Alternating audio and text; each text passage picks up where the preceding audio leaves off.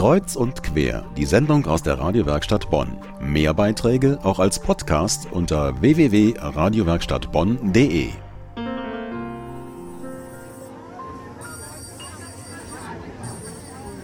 Der Münsterplatz in der Bonner Innenstadt wird fast erdrückt vom Weihnachtsmarkt.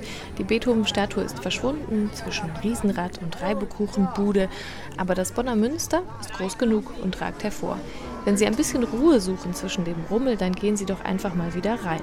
Der Kreuzgang des Bonner Münsters ist nämlich neu beleuchtet und strahlt seit ein paar Wochen noch ein bisschen festlicher als sonst. Melanie Riedel nimmt Sie mit.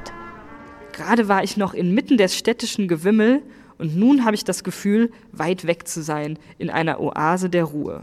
Ich steige jetzt mal die steinernen Stufen herunter in den Kreuzgang.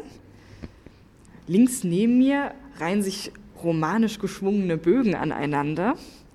Ich fasse jetzt mal über die Steine. Die fühlen sich sehr, sehr kalt an, aber durch diese hellockerne Farbe hat das auch optisch was Warmes.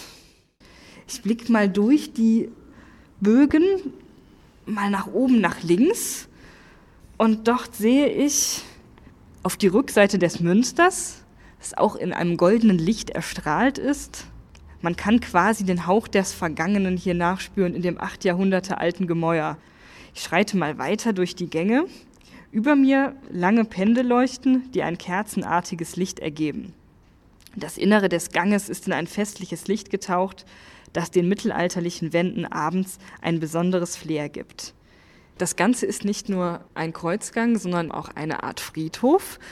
Hier sind die Dompröbste des Münsters seit dem Mittelalter begraben. Und dieses gruselige Gefühl, was man auf dem Friedhof so hat, das hat man hier aber gar nicht, sondern das Ganze versprüht eine Art morbiden Charme. Das theologische Konzept, das dahinter steht, heißt Gemeinschaft der Lebenden mit den Toten.